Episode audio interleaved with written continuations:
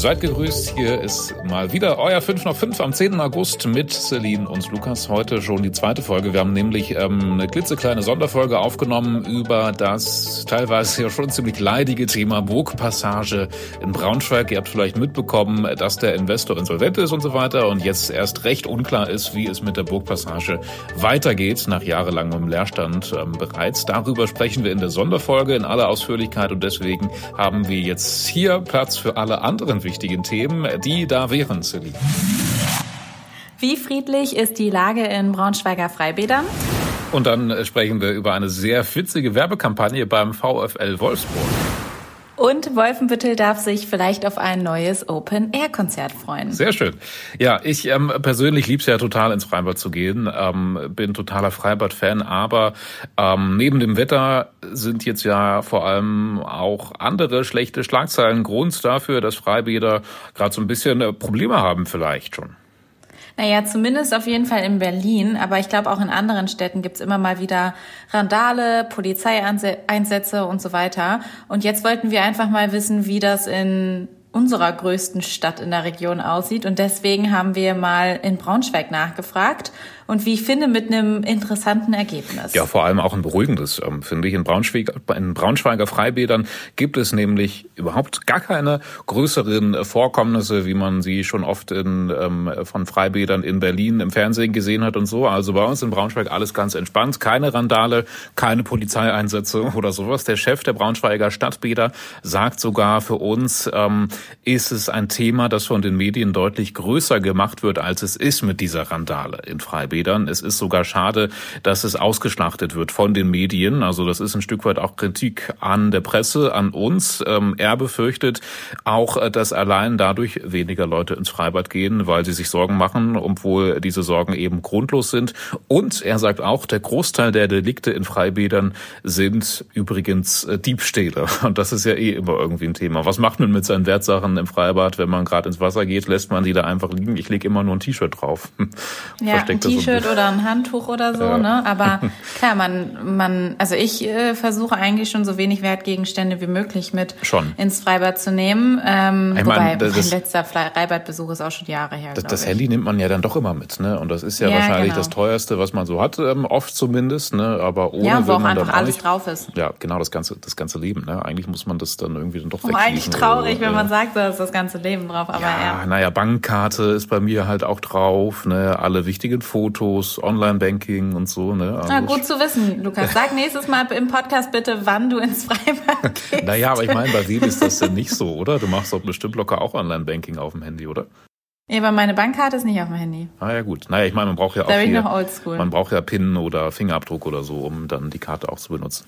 Egal, das Interview mit dem Bäderchef jedenfalls äh, verlinken wir euch. Ähm, es geht nämlich auch noch um so ein paar andere interessante Themen, wie zum Beispiel Eintrittspreise in Braunschweiger Freibädern und auch das Ende der Freibad-Saison, was hoffentlich noch ein bisschen auf sich warten lässt. Ja, vielleicht schon nächstes Jahr könnte es in Wolfenbüttel ein neues großes Open-Air-Festival geben. Es wird jetzt äh, nach einem Veranstalter gesucht. Ja, Wolfenbüttel will ein Open-Air am Schlossplatz veranstalten lassen und die Rede ist davon, dass mindestens national bekannte Künstler mit dabei sein sollen. Ne? Also schon auch Stars, die man kennt, größere Namen. Ja, und die Stadt sucht also jetzt quasi eine Veranstaltungsfirma, die das organisieren wollen würde.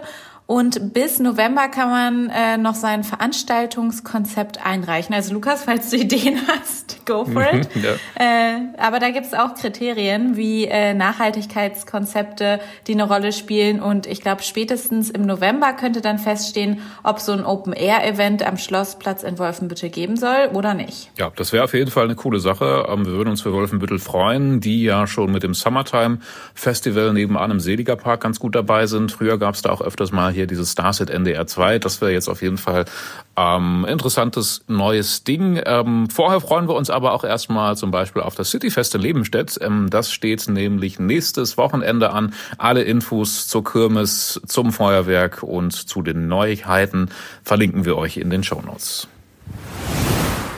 Ja, ich finde es immer super cool, wenn man so ein bisschen selbstironisch mit sich selber, mit seinem eigenen Image und so umgeht. Und deswegen riesengroßen Respekt an den VfL Wolfsburg. Die haben jetzt nämlich ihre neue Werbekampagne gestartet. Die ist richtig cool. Ja, ich weiß noch, letztes Jahr gab es so ein Plakat vom VfL auf dem Stand Tradition seit FIFA 98. Ja, auch das mega geil, halt auch schon voll so selbstironisch.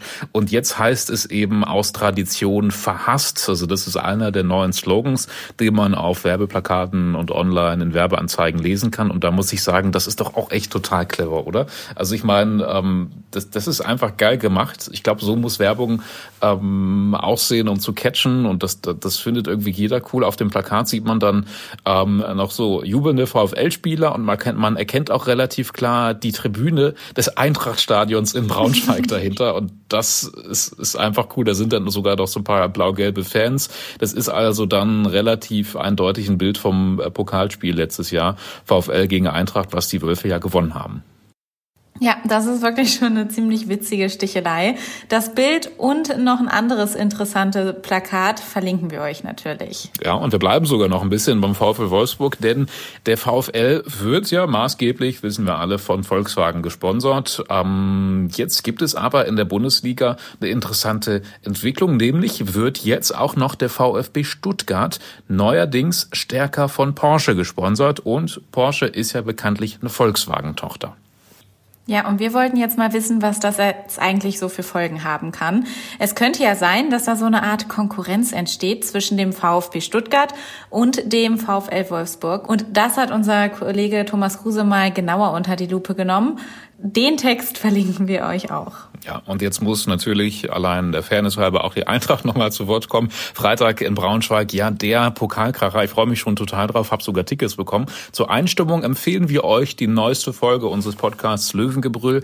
Da quatschen unsere Kollegen Leo und Dirk über alle wichtigen Details und auch über die Chancen der Eintracht. Ähm, hat mich total gefreut, ähm, was Dirk gesagt hat. Er ist nämlich eigentlich Schalke-Fan und er meint, er ähm, rechnet mit einer Verlängerung in einem Elfmeterschießen. Und ja, die Hauptsache ist vor allem, dass Eintracht nicht früh in Rückstand gerät, dann ist alles möglich.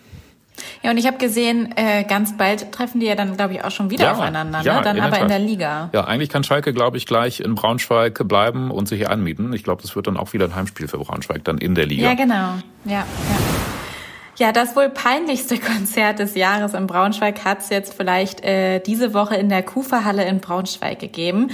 Da ist nämlich eine alte Hardcore-Metal-Band aufgetreten, die wohl ziemlich legendär war hatten in den 80er Jahren wohl auch großen Erfolg. Ja, und die machen jetzt immer noch Musik. Das an sich ist ja erstmal noch gar nicht so unüblich. Machen ja irgendwie alle alten Bands, ne? die Stones und so weiter. Und auch diese Band, äh, wie heißt sie? Green, Gangrene oder so, ähm, die touren halt noch durch die Gegend. Von der Originalbesetzung ist noch ein einziges Mitglied mit dabei, der heißt Chris Doherty. Ähm, und ja, der soll beim Konzert hauptsächlich sturzbetrunken gewesen sein, konnte nicht gerade stehen. Er hat selber noch gesagt, das liegt wohl an einem Schlaganfall oder sowas. Aber auch so ging es dem wohl nicht so gut. Den Gesang hat die meiste Zeit dann einfach eine Person übernommen, die auf der Bühne stand. Im Publikum kannte den aber erstmal niemand, also keiner wusste, wer ist das jetzt eigentlich.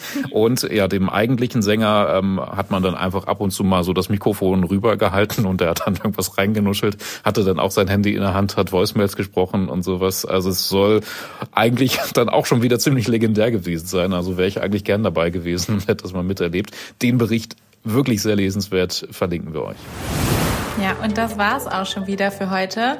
Falls ihr irgendwas auf dem Herzen habt oder Fragen oder Anmerkungen, Kritik, sonst was, dann schickt uns eine Mail an 5 nach 5 at funkemedien.de oder schreibt uns per WhatsApp. Die Nummer findet ihr wie immer in den Shownotes. Und jetzt wünschen wir euch einen richtig schönen Feierabend. Schönen Feierabend. Bis morgen. Tschüss. Tschüssi.